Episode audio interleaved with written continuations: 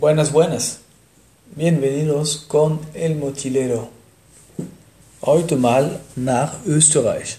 Wir fahren in dem Bundesland von Niederösterreich an die Grenze mit Deutschland am Nord und an die Grenze mit der Slowakei am Est, einem Anbaugebiet mit einem kühles bis gemäßigtes Klima. Der Fluss Donau fährt durch das Anbaugebiet und bringt wie immer diesen milden Einfluss auf den Wein, den wir schon kennen. Gleiches Spiel mit der Rhin in Deutschland, der Loire in Frankreich, der Duero in Spanien und so weiter. Unser Wein wird ausschließlich hergestellt von der Rebsorte Grüner Veltliner die Rebsorte für Weißweine geeignet in Österreich. Die Rebsorte stellt immer duftige und frische Weißwein her. Unser Wein ist eher ein Tafelweinbeispiel.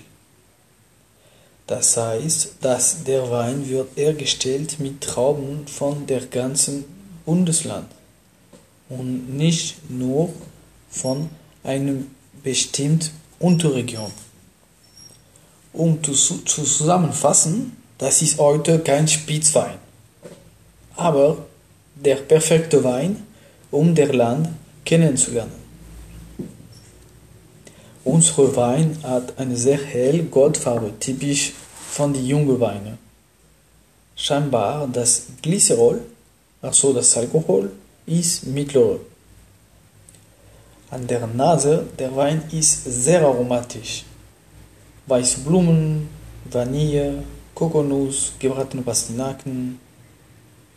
An der Gaumen unserer Wein ist trocken, allerdings sehr fruchtig, mittlere Säure, schön verspielt,